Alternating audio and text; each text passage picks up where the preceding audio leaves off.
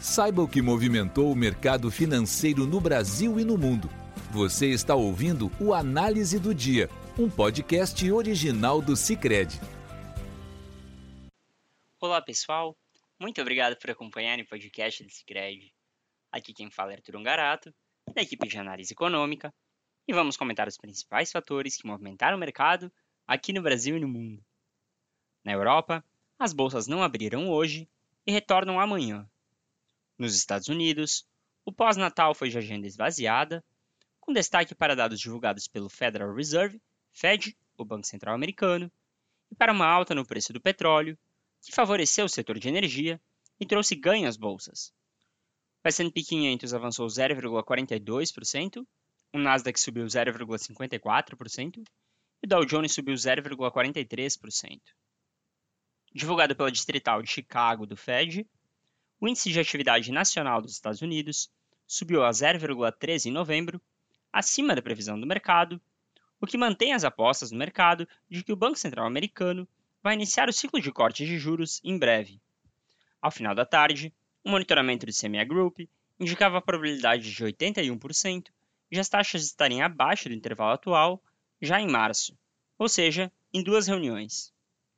O petróleo, por sua vez, teve dia movimentado acumulando alta de mais de 2% na esteira de tensões no Oriente Médio. Ontem, um ataque de Israel à Síria matou um general do alto escalão iraniano, o que pesou a relação diplomática já fragilizada entre Irã e Israel. Nesta manhã, o presidente dos Estados Unidos, Joe Biden, confirmou que ordenou ataques contra grupos paramilitares apoiados pelo Irã.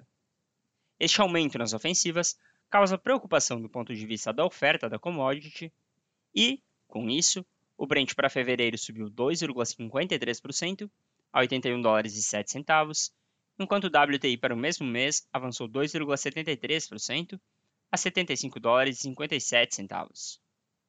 Já os Treasuries fecharam sem sinal único.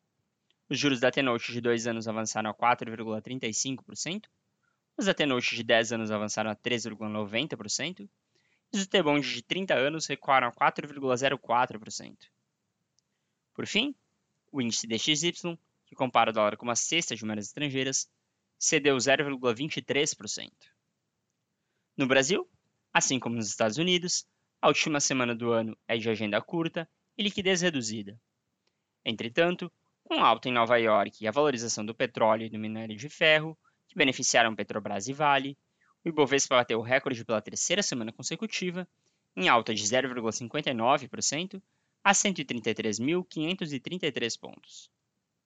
Hoje também foi dia de Boletim Focus, normalmente divulgado às segundas pela FGV, e que trouxe nova redução nas expectativas para o IPCA, Índice Oficial de Inflação do país, ao final de 2023 e de 2024. A mediana das projeções para 23 caiu para 4,46%, contra 4,49% na semana passada e 4,53% ao mês. Para 2024, foco principal da política monetária, a mediana das projeções caiu de 3,93% na semana passada para 3,91% hoje, ao retornando ao patamar de um mês atrás. Para 2025 e 2026, as expectativas permaneceram em 13,5% pela 22ª e 25ª semana consecutivas, respectivamente. Para os quatro anos, as expectativas estão acima da meta, mas abaixo do teto.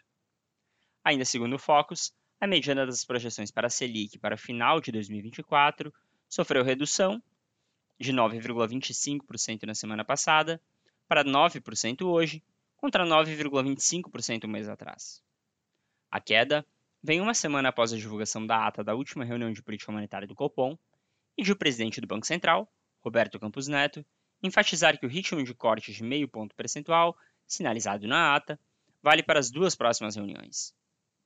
No câmbio, o dólar teve queda de 0,81%, cotado a R$ 4,82.